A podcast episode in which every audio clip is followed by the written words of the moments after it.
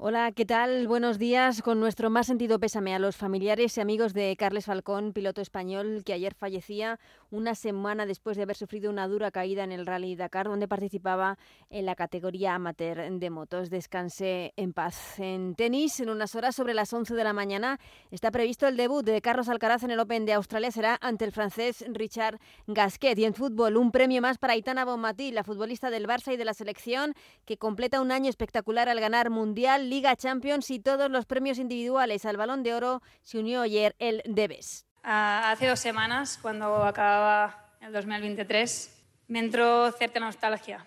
Ha sido un año excepcional, único, que recordaré toda la vida.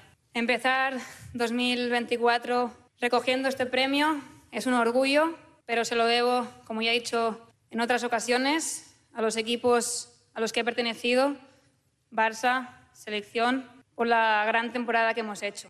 Una itana que también dijo estar muy orgullosa de pertenecer a una generación de futbolistas y de mujeres que están cambiando las reglas del fútbol y del mundo. Y polémica en el galardón al mejor futbolista que se llevó Leo Messi por delante de Haaland y Mbappé, con los votos de capitanes de selecciones como Modric, Kane, Lewandowski o Mbappé. Además, hoy empiezan los octavos de final de la Copa del Rey con tres partidos. A las 8 el Getafe recibe a un Sevilla en horas bajas. A las 9 derby entre el Athletic Club de Bilbao y el Alavés y a las 10 el Tenerife, el único equipo de segunda división vivo en este torneo ante el Mallorca. También empieza la Supercopa Femenina a las 7, primera semifinal entre el Atlético de Madrid y el Levante y dos citas más en página polideportiva a las 8 y cuarto final del Europeo Masculino de Waterpolo entre España y Croacia y a las 8 y media tercer partido de los hispanos en el Europeo de Balonmano ante Austria. Toda la jornada la podrán seguir en el Radio Estadio de Onda Cero.